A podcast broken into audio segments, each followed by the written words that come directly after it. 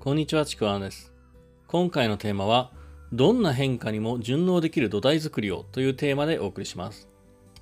これはですね、あの、まあ、何でしょう、自分自身を取り巻く環境というのは、まあ、やっぱ絶えず変化をしていて、その変化の中には、時にはね、結構大きな、すごいでかいインパクトによって、これまでとは全く違う状況になることっていうのはあり得るんですよね。で特に、まあ、僕らはもう今2020年から、まあ、そのコロナの影響で社会全体の変化っていうのがもう余儀なくされたんですよね。まあ、社会全体の変化だし生活の変化、まあ、行動の変化本当この変化で今までの人生がまるっと変わってしまった人っていうのもやっぱ少なくないはずなんですよね。誰もが変わってると思うんですよ。良くも悪くも。でその人生が変わった人の中には本当にこうこれまで積み上げてきたものが一気に崩れ去った人っていうのもいると思うんですね。でその一方で変化に対応して乗り切っている人またはもうそれを利用して飛躍している人っていうのもやっぱりいるんですよね。やっぱりみんなね願わくば後者のように変化があったとしても対応できる飛躍もできるような状態を作っておきたいなっていうのがまあやっぱり人の願いだと思うんですよ。で特にですねこれからのビジネスこれからのビジネスがこれからビジネスですねやるとき人。特にこうネットビジネスの世界に飛び込もうっていう人はこの程度の変化は当たり前に起きるっていうふうにこう意識しておいてほしいんですね。で、その意識がないと、本当に長くは持たないっていうのは、これ間違いがないんですよ。で例えばネットビジネスとかですね、あの今ある Facebook もそうですけど、インスタもそうなんですけど、こういった SNS も含めて、たくさんのね、プラットフォームを活用するんですよ、ネットビジネスの中では。いろんなツール、いろんなプラットフォームを使います。で、それらのプラットフォームって、まあ自分のものじゃなくて、やっぱどこかの会社がサービスをしているものなんですよ。で、どこかの会社がサービスをしているってことは、その会社が方針変更したり、またはなくなってしまったりすることも、あの、十分あり得るし、実は結構あり得る話でもあるんですね。で、その時に、例えば100%ある一つのプラットフォームに依存している人っていうのは、もうその変化の対応がかなりきついものになるんですよね。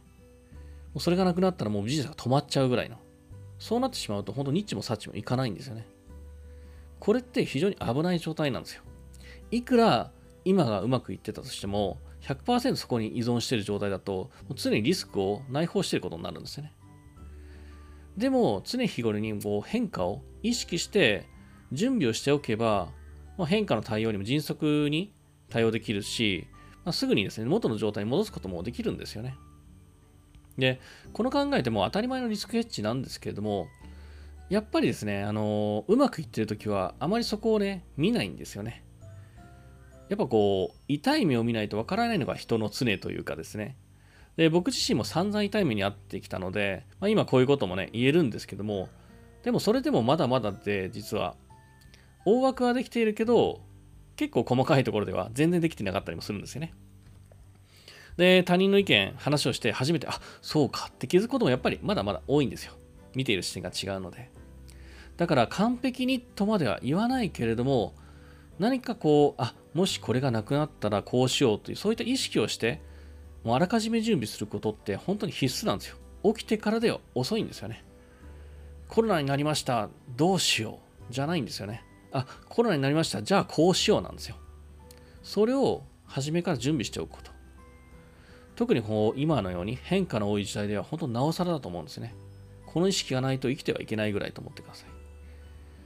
で、まあこれ話しながらね、あのふと思い出したことがあって、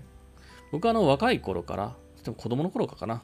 なんでしょう、この何があっても生きていける力っていうことをキーワードになんかしてたんですね。まあ、それが欲しいなってずっと、ずっと何かいつの間にか考えてたんですよね。これが必要だみたいな感じで。で、その考えをベースにですね、僕はあの、例えば高校にを選ぶときとかはですね、あ、これはもう生きていく、何があっても生きていくには技術が必要だって思って技術を身につける理工系の学校を選んだりとかですね。で、実際就職の時とかは、あの、まあ、会社が1つ2つなくなっても大丈夫なように、どこ行っても通用するようにエンジニアっていう職を選んだりとかですね。で、またそれエンジニアしながら、もし、あの、会社とか、なんか後ろ盾がなくなった時に、なんか生きていけるのかなとふと思って、何もないとこが自分で仕事を作る、経験しようと思って、なんかこう、モンゴルに数年間行ってみたりとかですね。またその後にですね、あの仕事を作るためにも、やっぱ営業って仕事を作る職だなっていうふうに、それが必須だって思って、まあ、営業職に就いたりとかですね、なんかこう、常に何があっても生きていける力、これを身につけるためにずっと動いてきたような、そんな気がするんですよね。で、僕、どちらかというと、本当に細かいことを考えるとか結構苦手なんですよね。でもこういう大枠の部分では常にどんな変化にも順を、まあ、あの対応できる自分を作ってきたなっていう、まあ、これは結構自信を持って言えるかなと思うんですよね。で今回ちなみにですねなぜこのテーマにしたのかっていう、まあ、その理由なんですけどもあのこの音声配信なんですけどもこれまでずっとヒマラヤっていうプラットフォームをメインに配信をしてきたんですけどもあの、まあ、ヒマラヤってとある隣のお国のサービスなんですけどもこの国のこう大きなこう政治的なあの主枠の大きな流れの影響でですね、このヒマラヤ自身が、まあ、この日本での、まあ、日本だけじゃなくて、あの世界各国でやってたサービスなんですけども、そのサービス、音声配信のサービスを、まあ、撤退というか縮小することになったんですよね。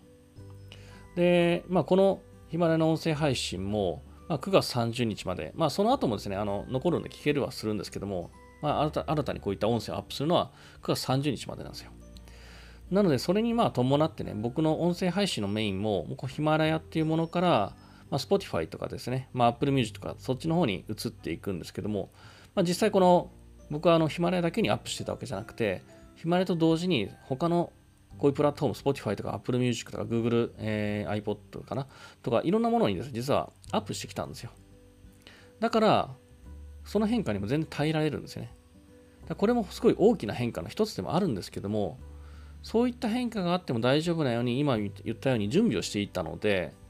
もう戦術を少し変えるだけでも十分に対応できる変化なんですよね。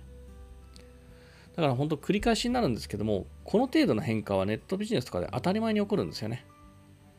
だからこれからネットビジネスに飛び込もうっていう人は、初めからそれを意識して飛び込んでみてほしいなと思ってます。というわけですね、あのまあ、これからですね、あの Spotify っていうのをメインでですね、お知らせしていこうというふうに思っています。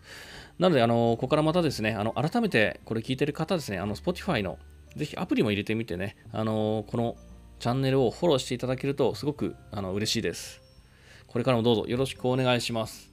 というわけで、えー、今回どんな変化にも、えー、順応できる土台作りをというテーマでお送りしました。えー、ここからは、えー、これからですね、また Spotify の方で、えー、お送りしていきますので、ぜひよろしくお願いします。では本日は以上になります。最後までありがとうございました。ちくわんでした。